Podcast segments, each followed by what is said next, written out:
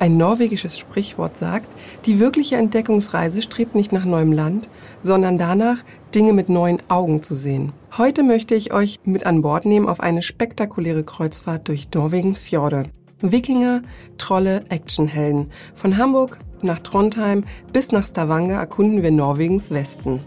Mein Name ist Sabrina Keskowski, ich bin leidenschaftliche Kreuzfahrerin und darf euch in der heutigen Folge von In 5 Minuten um die Welt gleich acht norwegische Orte vorstellen, die mich mit ihrem Naturspektakel und der mystenumwogenen Geschichte beeindruckt haben. In 5 Minuten um die Welt. Der tägliche Reisepodcast von Travelbook. Heute geht's auf Kreuzfahrt nach Skandinavien. Also zieht die Rettungswesten an, los geht's mit einem kurzen Überblick. Entweder oder. Schnelle Fragen in 60 Sekunden. Auto oder öffentliche Verkehrsmittel? Bei einer Schiffsreise liegt die Antwort auf der Hand. Die meisten nördlichen Routen starten aus Hamburg oder Kiel und sind somit gut mit dem Auto oder Zügen zu erreichen.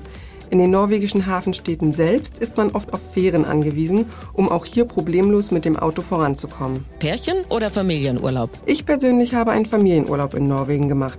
Darüber hinaus bieten viele Schiffe Kinderbetreuung an, um auch ungestörte Stunden als Paar an Land oder auf dem Schiff verbringen zu können. Entspannung oder Abenteuer? Eindeutig Entspannung und Abenteuer. Egal ob Wandern, Radfahren oder Wassersport.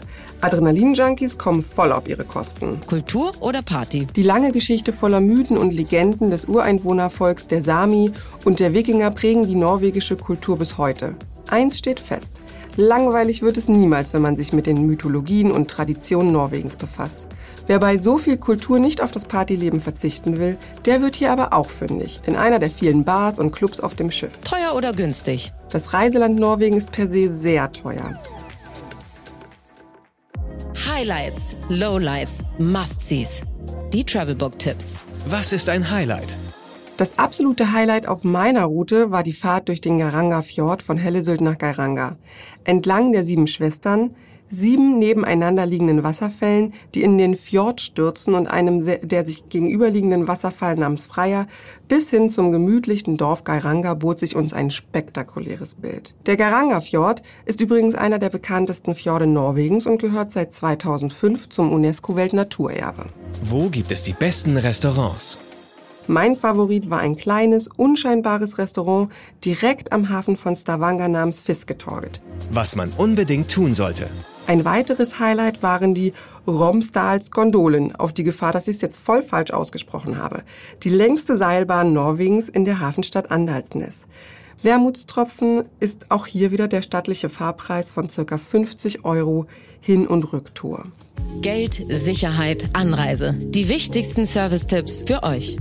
Wie viel Geld sollte man für eine Woche einplanen? Wie schon erwähnt, ist Norwegen und dann noch das mit dem Kreuzfahrtschiff nichts für den kleinen Geldbeutel.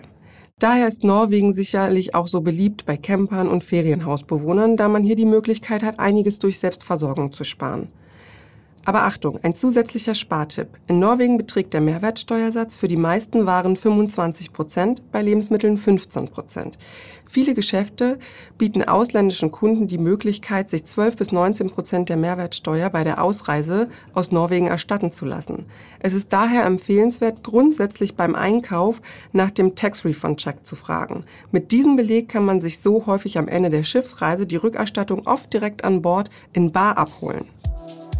Do's and Don'ts. Ein absolutes Must sind knöchelhohe Wanderschuhe und eine gute Regenjacke. Das Wetter ist manchmal sehr wechselhaft und die unendliche Natur lädt zu ausgiebigen Wandertouren ein. Um versteckte Kosten zu vermeiden, denkt bei Kreuzfahrten immer daran, auf hoher See und in Hafennähe die automatische Netzwahl mit eurem Mobilfunkgerät zu deaktivieren. Auf hoher See gelten weder die EU-Roaming-Verordnungen noch die speziellen Reisepakete der Mobilfunkanbieter. Das war's schon mit meiner ersten Erfahrung aus Norwegen. Und eins steht fest, es wird definitiv nicht das letzte Mal gewesen sein. Mitgerissen von der Faszination Norwegens plane ich gedanklich schon den nächsten Urlaub im hohen Norden. Mein nächstes Ziel sind auf jeden Fall die Nordlichter. Wie sieht's bei euch aus? Habt ihr auch Lust auf das Land der Trolle bekommen?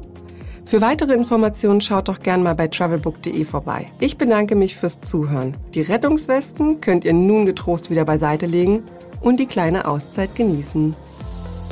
15 Sekunden Auszeit.